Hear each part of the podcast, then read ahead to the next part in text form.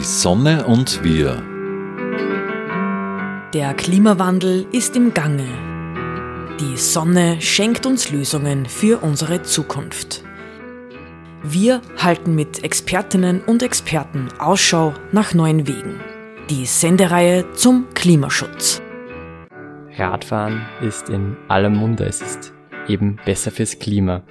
Aber jetzt kommt der Winter und im Winter Radfahren, es ist kalt und es ist auch gefährlich. Wenn man dann am Ziel ankommt, hat man dann auch noch geschwitzt vielleicht. Warum soll man also im Alltag Radfahren?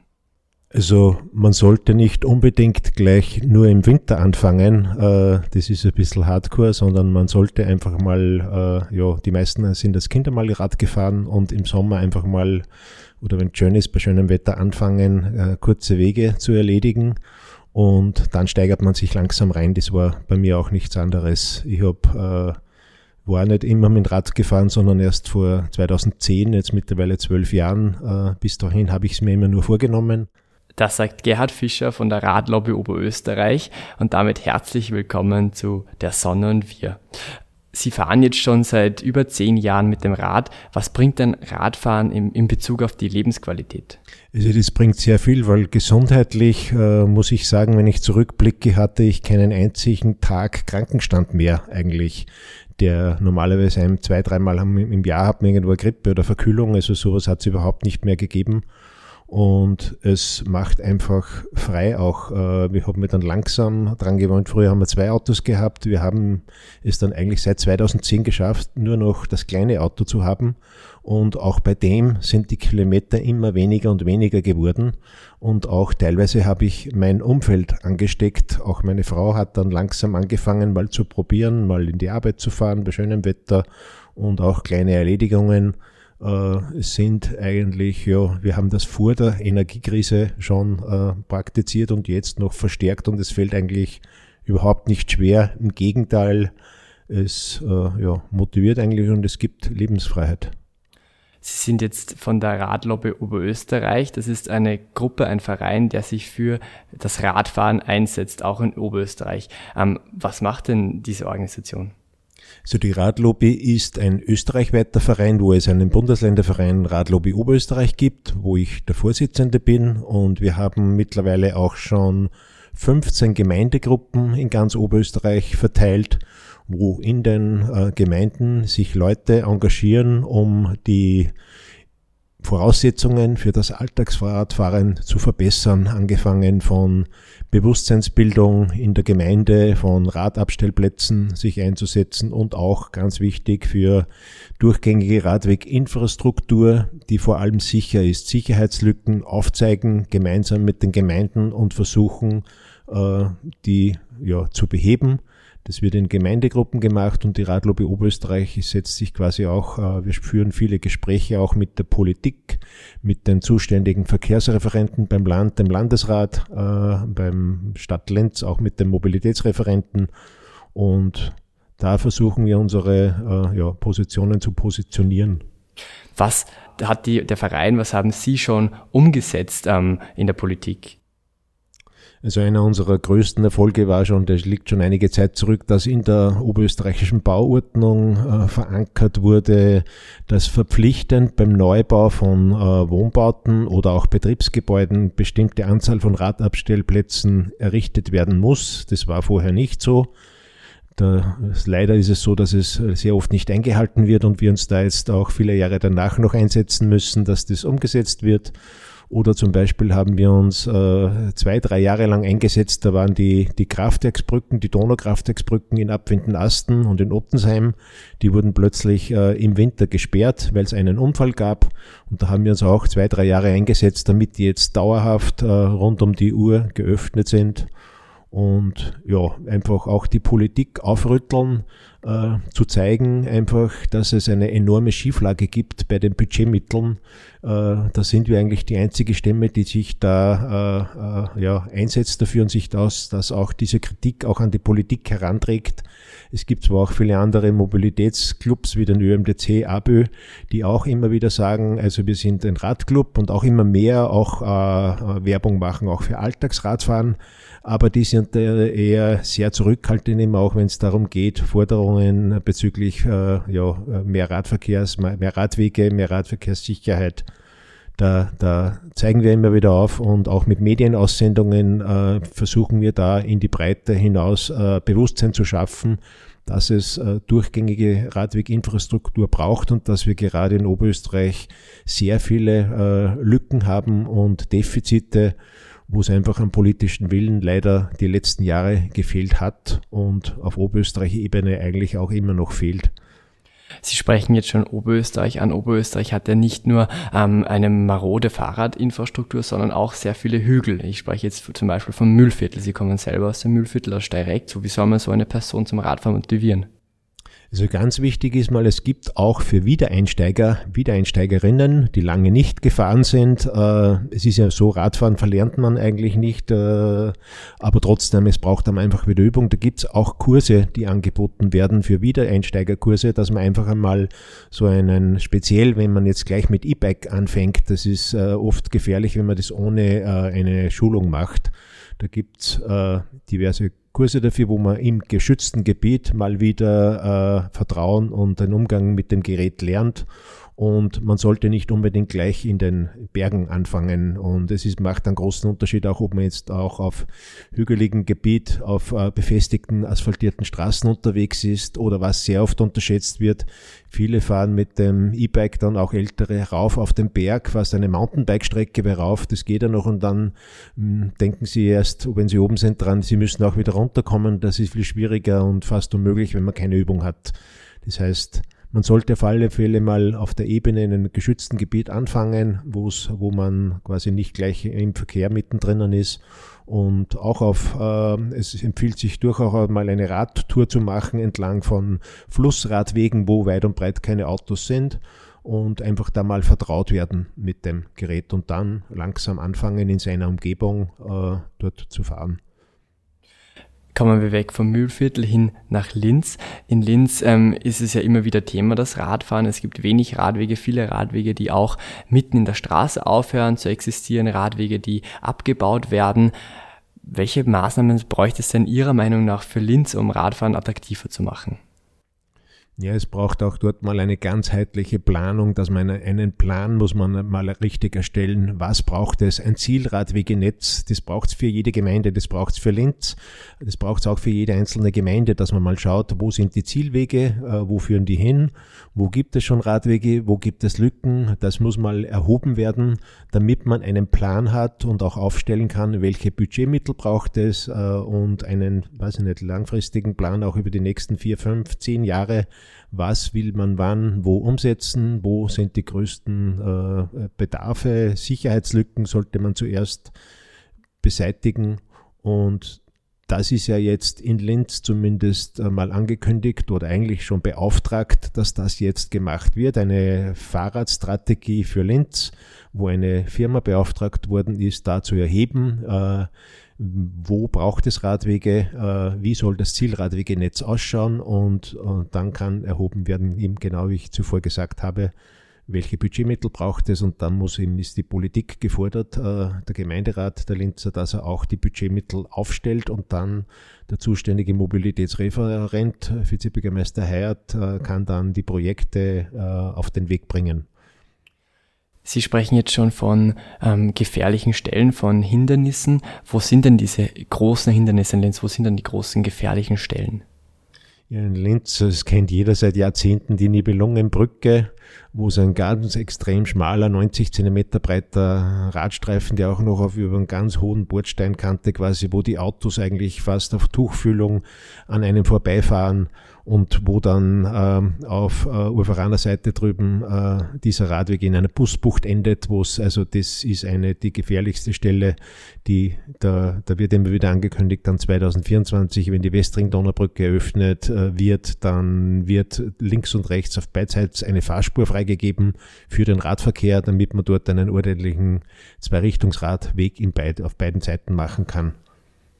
Es ist ja dann auch so, dass in der Nibelungenbrücke, nach der Nibelungenbrücke, Sie haben es ja eben angesprochen, auf der Uferseite der Radweg zum Teil einfach endet. Das ist nicht nur auf der Nibelungenbrücke so, sondern auch in ganz Linz. Was bräuchte es denn, dass es durchgängige Radwege gibt, um auch Radfahrer und Radfahrerinnen zu motivieren, die vielleicht jetzt noch ein wenig Angst haben im Straßenverkehr? Ja, wie gesagt, es braucht mal den Willen, dass man auch äh, dem Kfz-Verkehr etwas einschränkt, Parkplätze mal weggibt, damit man durchgängige Routen zu, zustande bringt. Und es wurde auch angekündigt, dass es eine Radhauptroute durch Lenz in der Schubertstraße, wo es schon einen Radweg gibt, dass der verbreitert werden soll, damit der so breit wird, damit der auch den Namen Radhauptroute wirklich verdient. Und so etwas braucht es einfach, dass äh, einfach der Kfz-Verkehr muss dort beruhigt werden, weg, äh, also in andere Straßen verbannt werden, dann steigt da die Lebensqualität nicht nur für die Radfahrer, sondern auch für die äh, Bevölkerung dort, auch für die Fußgänger, die profitieren genauso davon. Also Fuß- und Radverkehr sollte man immer gemeinsam denken. Herr Fischer, Sie sind ja auch sehr präsent ähm, in Oberösterreich, auch auf diversen Messen und ähm, auch mit, Ihrem, mit Ihrer Raddress, die ist hellgrün, ähm, so wie das Radlobby Oberösterreich-Logo. Kann es nicht sein, dass Menschen, die jetzt noch nicht Radfahren wollen, sich das Ganze anschauen wollen, dass sie die abschrecken mit so einer Radlhose, mit so einer Raddress, indem sie schon so sportlich kommen, weil viele Menschen auch Radfahren sehr viel mit sportlicher Fitness assoziieren? Also intern werde ich auch oftmals kritisiert, dass wir sind ja Alltagsradfahrer und, und, und da sollte man einfach nur Alltagskleidung zeigen. Ich habe es jetzt bewusst immer gewählt, auch dass ich es sehr oft anhabe, einfach auch um, um, um äh, ich sage immer wieder Niki Lauda, ein rotes Kapperl, dass man weiß, okay, die Radlobe, äh, die setzen sich wo ein, dass man das einen Wiedererkennungseffekt. Aber ich habe auch bei meinem Arbeitsweg eigentlich täglich, ich habe äh, über 20 Kilometer täglich eine Strecke und ich fahre eigentlich auch sportlich. Äh, äh, wenn ich jetzt nur kurze Wege mache, dann bin ich auch in der normalen äh, Rad, im normalen Gewand eigentlich unterwegs. Aber ich, man soll einfach auch das wiedererkennen, dass man sieht, dass wir uns fürs Radfahren einsetzen. Sie kritisieren ja oft die, das Land Oberösterreich, aber auch die Stadt Linz. Die Stadt Linz hat aber die Bike Benefit App jetzt und das Land Oberösterreich schon seit 2008 die Fahrradberatung. Da passiert ja eh was im, im Linzer, also im, in Oberösterreich fürs Radfahren. Ähm, warum beschweren Sie sich dann die ganze Zeit? Also es ist einfach, es passiert überall ein bisschen was, aber man braucht sich auf Landesebene jetzt zum Beispiel nur anschauen. Es, es gibt ein Radverkehrsbudget im, im, im Budget von 1,9 Millionen Euro pro Jahr. Ausgegeben wird ein bisschen mehr, aber bei einer Gesamtsumme von 523 Millionen Euro, das sind äh, 0,4 Prozent des Budgets. Und es wird einfach, man sieht ja auch im Großraum Lenz, äh, wurden die letzten sieben Jahre ganze drei Kilometer Radhauptrouten in die Umlandgemeinden gebaut. Das ist angekündigt worden, 70 Kilometer Radhauptrouten 2014, die gebaut werden sollen. Wenn man sich das umrechnet, sind das ein Tempo von 420, äh, 430 Meter Radhauptroute pro Jahr. Das dauert, bis wir 70 Kilometer Radhauptroute im Großraum Linz kriegen. Bei dem Tempo dauert das 160 Jahre. Wir haben keine 20 Jahre mehr, wie wir, bis wir eine Verkehrswende schaffen sollen. Das heißt, es geht, es ist jahrzehntelang viel verschlafen worden und da braucht es einfach in der Umsetzung, äh, gerade in den Ballungszentren Lenz, Weltsteier, ist kaum etwas passiert und es werden im Jahr in ganz Oberösterreich vielleicht ja acht, neun, zehn Kilometer Radwege gebaut und die meisten davon, die gebaut werden, mehr als 50 Prozent haben touristischen Hintergrund und sind touristische Projekte, wo auch fast mehr als die 50 Prozent des Budgets, äh, das ausgegeben wird für Radverkehr, noch immer reinfließt und man hat es einfach noch nicht kapiert, wenn wir eine Verkehrswende schaffen wollen, müssen wir die Radrouten für den Alltag in den Gemeinden, zwischen den Gemeinden, die müssen wir ausbauen. Und die oberösterreichische Fahrradberatung, ja, das ist super. Da werden immer Zahlen genannt. Wir haben schon 170 Gemeinden beraten. Äh, ja, sie wurden beraten, aber wir wissen, dass in vielen Gemeinden dann nach der Beratung Umsetzungspläne zwar erstellt wurden, aber davon kaum was umgesetzt wird. Leider, weil das dann wieder alles, was Geld braucht, äh, wird wieder, da wird auf die lange Bank geschoben. Und daher geht da einfach eindeutig viel zu wenig weiter und eine Verkehrswende ist so nicht zu schaffen. Es ist erst kürzlich das BMK, das Bundesministerium hat eine österreichweite eine Erhebung gemacht und aufgrund der großen vielen Radlücken, die wir haben in Oberösterreich, bräuchte es die nächsten, also um das Radweg komplett auszubauen, bräuchte es, äh, glaube ich, über 800, 900 Millionen Euro. Und mit 1,9 Millionen Euro im Jahr ist das einfach nicht zu schaffen. Das dort oder da wieder ein Projekt äh, zu feiern, weil es wieder ein Kilometer wo geschafft wurde und äh, damit suggerieren, wie viel gemacht wird, das, das ist einfach, ja, wenn wir beschäftigen uns sehr lange schon damit und wir wissen ganz genau im Detail, dass da viel äh, heiße Luft ist. Wir sehen es jetzt alleine wieder, die Leon-Feldner Straße, die wurde soeben saniert. Eine wichtige Radhauptroute äh, auch definiert, die raufgeht ins Müllviertel nach äh, Helmond-Söd, Kirchschlag. Und da wurde wirklich, also das Himmelschreien gegen jegliche Regel, die vorgegeben wird, werden da Mindeststandards unterschritten und höchst gefährlich gemacht, obwohl es einen Radverkehrscheck in Oberösterreich eigentlich geben sollte, wo so etwas nicht mehr passieren sollte. Wir sprechen jetzt die ganze Zeit von Gefahren. Wenn jetzt jemand unter Anführungszeichen mutig genug ist, sich trotzdem in den Linzer Stadtverkehr zu wagen, runter von Helmundsöd in den Linzer Stadtverkehr, was ist denn Ihr Tipp für Menschen im Linzer Stadtverkehr, generell im Stadtverkehr fürs Radfahren, um sicher ans Ziel zu kommen? Ohne Eile jetzt einfach das im Vorfeld schon einmal anschauen und nicht jetzt, wenn man jetzt anfängt, das erste Mal in, zur Arbeit zu fahren, dass man dann im Berufsverkehr, also im Haupt, zur Hauptzeit da fährt, sondern am besten vielleicht einmal am Wochenende, wo es ruhiger ist, sich das anschauen. Da ist einfach, das ist der große Unterschied auch zum, zum, zum, zum Berufsverkehr, dass da, da ist es äh, dann viel hektischer und so auch, dass man sich das mal in Ruhe anschaut und äh, ja, wo man da fährt. Wie ist es denn mit dem Licht zum Beispiel? Wie gut muss denn das Licht am Rad sein? Auch braucht man zum Beispiel ein Licht auch am Tag am Rad, das leuchtet. Also jetzt in der dunklen Zeit, wenn äh, Nebel oder so ist, das macht es auf alle Fälle Sinn. Es ist gut, wenn man gut sichtbar ist und auch äh, das Licht äh, sollte ist ganz wichtig jetzt in der Zeit, wenn es dunkel ist, also bei Tageslicht, wenn es gute Sicht ist, äh, gibt es ja keine Verpflichtung, dass man ein Licht auf dem Rad hat.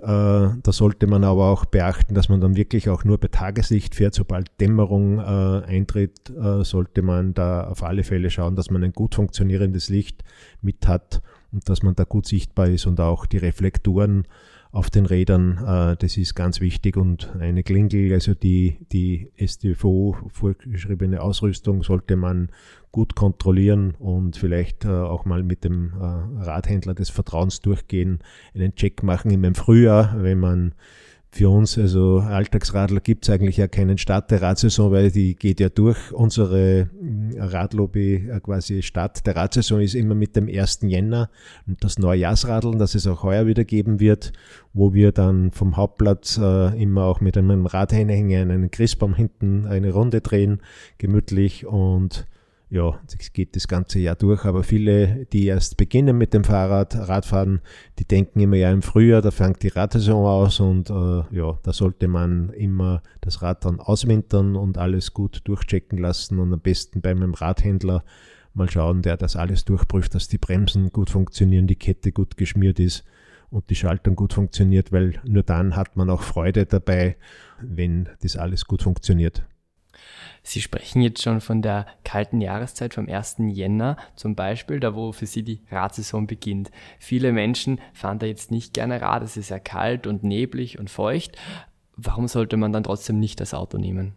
Man sollte, wie gesagt, äh, nicht unbedingt genau in der schlechtesten Jahreszeit, also in der härtesten, beginnen zum Radfahren. Man sollte das schon im Sommer und in den Herbst rein gut tun und dann kommt man auch drauf, man muss ja auch schauen, dass man die Ausrüstung dazu hat, damit man gute warme äh, Handschuhe hat und, und auch äh, vom, vom Kopf her eine Haube, wo die Ohren gestützt sind, äh, dann, dann funktioniert das alles super. Oder wenn es mal regnet, dass man auch eine regendichte Jacke und eine Hose und für die Schuhe gibt so äh, tolle äh, regendichte Gamaschen, so Gore-Tex, die, damit man da auch trocken dann bleibt. Und dann macht das Ganze auch Spaß, selbst bei Regen zu fahren. Aber man sollte nicht bei diesen Extremwetterbedingungen einfach mal beginnen zu Radfahren, weil dann, das schreckt dann einen ab und da sagt man, boah, das ist ja, ich hab's ja gewusst, ich hätte gar nicht beginnen sollen. Na gut, dann beginnen wir dann im Frühling erst. Wir haben jetzt aber noch kein Rad. Wie und wo bekommt man ein gutes, kostengünstiges Rad her? Also es gibt da in, äh, speziell im Großraum Linz, aber auch in vielen, vielen anderen Gemeinden und fast in jedem Bezirk gibt es äh, gute Radhändler. Äh, die sollte man nach Möglichkeit immer schauen in der Region, in der Regional, weil man braucht immer wieder auch dort was, dass man dort mal hinschaut, was hat der sich beraten lassen und äh, am besten ist es einfach, das Rad auch mal Probe zu fahren. Es gibt da so viele verschiedene äh, ja, Charaktere von Rädern und jedem sagt ein bisschen was anderes zu. Am besten sich mal beraten lassen, was äh, die Vorstellungen sind und dort einfach mal eine Proberunde äh, drehen. Was ist denn Ihr liebster Radcharakter? Mein liebster Radcharakter ist eigentlich das ganz normale Citybike oder ich, ich, ich, ich, ich fahre auch jetzt äh, viel, äh, trotzdem auch mit dem E-Bike, weil ich äh, ähm, eine große Steigung auch zu überwinden habe zu mir rauf und eigentlich äh, bei Einkäufen auch, ja, wie gesagt, seit mehr als zwölf Jahren das Auto ersetzt habe und wenn ich jetzt mal äh, vom Berg runterfahren muss, schnell zum Bäcker ein paar Semmeln holen oder einen kleinen Einkauf zu machen und wieder rauf, selbst wenn man der größte Sportradler äh, ist, dann muss man schwitzen und muss, muss, muss unter die Dusche, aber mit dem E-Bike, wenn jetzt Höhenmeter zu überwinden sind, das ist heute kein Thema mehr, äh, auch für ältere Leute, wenn die mal geübt sind. Äh, haben wir viele bei uns in unserer Gemeinde in Stereck, gibt sehr viele Hanglagen und da gibt es sehr viele auch äh, Senioren, die äh, ihre täglichen Einkäufe mit dem E-Bike machen und auch äh, trotz äh, großer Höhenmeter, die sie zu überwinden haben. Sie sprechen jetzt schon vom Duschen und vom Schwitzen. Menschen, die Alltagsrad fahren wollen und auch in die, in die Arbeit fahren wollen, vielleicht sogar mit einem Anzug, wenn man das muss, das ist ja dann schwierig, weil da muss man ja in die, in die Arbeit fahren und dann schwitzt man, dann ist vielleicht das Hemd durchgeschwitzt. Was für äh, Anreize braucht es denn, um auch diese Menschen ähm, abzuholen, zu sagen, ja, steig doch lieber aufs Rad? Es kommt immer darauf an, jetzt wo man ist. Wenn ich in Linz in der Stadt bin und da ein paar Kilometer radeln muss, da kann ich, das kann ich auch mit dem Anzug machen. Äh, oder ich selber habe da auch lange eine Ausrede gehabt, weil ich brauche auch oft mal bei Kundenbesuchen einen Anzug und ich habe 20 Kilometer und oft regnet es und ich habe dann den Computer zum Mitnehmen. Da hätte ich tausend Ausreden, nicht mit dem Rad zu fahren, aber ich habe das alles geschafft. Da gibt es so tolle Satteltaschen, da bringt man sogar einen Anzug rein. Äh, und wenn ich jetzt weiter habe wie bei mir, 20 Kilometer oder wenn ich eben ein Sportradler bin und, und das verknüpfen will, äh, dass ich meinen Arbeitsweg einfach meine Sport, äh, meine, als Trainingsfahrten nehme, dann ist es wichtig, dass ich am Arbeitsplatz auch vielleicht die Möglichkeit habe, mich zu duschen, einen Spind, wo ich mich umziehen kann. Wenn ich das nicht habe, muss man das einfach anders planen. Wie gesagt, dann geht es natürlich mit 20 Kilometer, wird schwierig, äh, solche Strecken, aber die wenigsten also haben so weit. Die meisten haben drei bis fünf oder auch bis zehn Kilometer in der Stadt. Ist es ist das locker zu machen, auch mit normaler Freizeitkleidung, ohne dass man duschen gehen muss. Kommen wir vielleicht von der Gegenwart und dem Ist-Zustand weg einmal in die Zukunft. Was ist denn Ihr, Ihre Zukunftsversion von 2032 in zehn Jahren? Wie schaut es denn da aus in Oberösterreich mit dem Radverkehrsnetz? Also wenn sich nicht bald irgend mehr tut, als was man die letzten, wenn nicht großes Budget aufgestellt wird und wirklich Masterpläne, also ein Zielradwegenetz mal definiert wird und, und die Projekte, Projekte dauern ja auch oft, weil es äh, Grundablösen und es ist, ist uns schon klar auch, dass das nicht immer leicht ist. Daher bräuchte es jetzt eigentlich in den ganzen Ballungszentren, man müsste das großflächig angehen mit Planungen, Aktuell ist es so, dass wir äh, für Oberösterreich, äh, ja. Ja, was ist Ihre Vision? Was wünschen Sie sich denn? Wir würden uns wünschen, dass es inzwischen allen Gemeinden äh, eine durchgängige, sichere Radwegverbindung weg von der Straße gibt, dass ich nicht mehr im Mischverkehr äh, fahren muss mit, mit, mit, mit Pkw und Lkw irgendwo einfach, äh, ja, dass es da gute durchgängige Routen gibt äh, zwischen den Gemeinden und in den Gemeinden. Das äh, ganz besonders würde ich mir auch wünschen, dass äh, das Land Oberösterreich endlich den Widerstand aufgibt, Begegnungszonen auf Landesstraßen in Ortszentren zu erlauben. Die sind derzeit tabu. Das gibt es in Oberösterreich nicht. Das wollen sie nicht, politisch nicht gewollt. Und äh, das wäre ganz wichtig, dass in den Ortszentren Fuß- und Radverkehr einfach wieder belebt werden. Äh, das stärkt auch die Ortszentren wieder und bringt Leben rein und mehr Lebensqualität für alle. Sie haben eben jetzt gerade gesprochen von durchgängigen Radwegen, von breiten Radwegen zwischen Gemeinden. Wo es das jetzt schon gibt, ist zum Teil in den Niederlanden, konkret auch in Amsterdam. Amsterdam gilt ja als die Radfahrstadt Europas. Wie fühlen Sie sich denn, wenn Sie sehen, naja, dort funktioniert's und bei uns überhaupt nicht, obwohl es vermeintlich einfach wäre? Ja, bei denen ist es auch nicht von heute auf morgen gegangen. Die haben schon vor 30, 40 Jahren, in den 70er Jahren begonnen. Äh, und es, es sieht man auch, das wird auch bei uns nicht in ein paar Jahren jetzt gehen. Und schon gar nicht, wenn man kein Geld aufstellt äh, dafür. Äh, das ist natürlich, das sind, ja, da sind wir meilenweit weg, aber das ist eine Vision, die wir haben müssen. Kopenhagen, Amsterdam, die haben Radverkehrsanteile von über 50 Prozent, äh, die dort mit dem Rad fahren. Und wir haben in Oberösterreich bei der letzten Verkehrserhebung einen Radverkehrsanteil von 5,2 Prozent gehabt.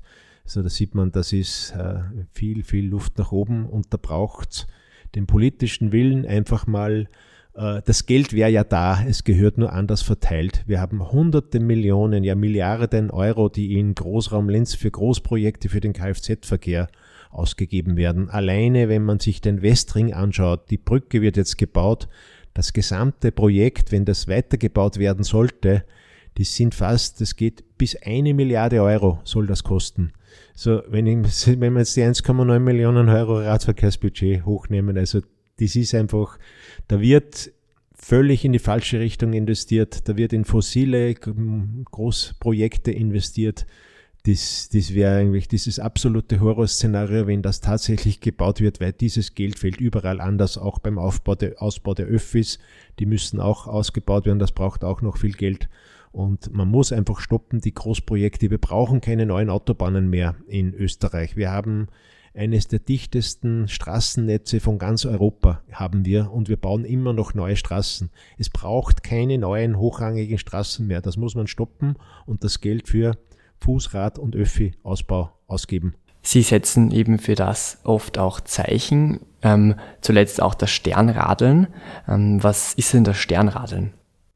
Beim Sternradeln, da feiern wir nächstes Jahr das 10-Jahres-Jubiläum, äh, ist der Sinn davon, dass wir aus den ganzen Umlandgemeinden im, im, Umkreis von 30 Kilometer um Linz haben wir über 50, 60 Gemeinden sind da eingeladen, die sich auf fünf Sammelpunkten quasi treffen und von dort äh, die letzte Gemeinde von jeder Himmelsrichtung äh, dann gesammelt auf der Hauptstraße quasi auf, wo normalerweise 20.000 Auto pro Tag fahren. Äh, dort wird dann an dem Tag abgesichert von der Polizei nach Linz auf den Hauptplatz geradelt und dort startet dann immer traditionell um äh, 10 Uhr äh, am Hauptplatz die Linzer Radparade, wo ja auch wieder auf den Hauptstraßen eine ungefähr 8, 9 Kilometer durch die Stadt geradelt wird, um zu zeigen, wie viel Spaß Radfahren machen kann, wenn genügend Platz und Sicherheit vorhanden sind. Das sagt Gerhard Fischer von der Radlobby. Danke für Ihre Zeit. Ich wünsche Ihnen einen wunderschönen Tag und vielleicht auch einen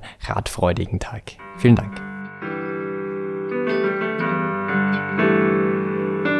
Die Sonne und wir. Die wöchentliche Sendung zum Klimaschutz wurde in Kooperation mit der Sonnenwelt entwickelt. Die Sonnenwelt in Großschönau im Waldviertel bietet auf Basis von Erd- und Menschheitsgeschichte unzählige Einblicke in die derzeitige Energieversorgung mit Öl, Gas, Kohle und Atom. Spielerisch werden die Möglichkeiten durch die Kraft der Sonne greifbar gemacht. Sie erleben zwölf übergreifende Ausstellungsthemen mit über 1100 Exponaten. Mehr dazu auf www.sonnenwelt.at.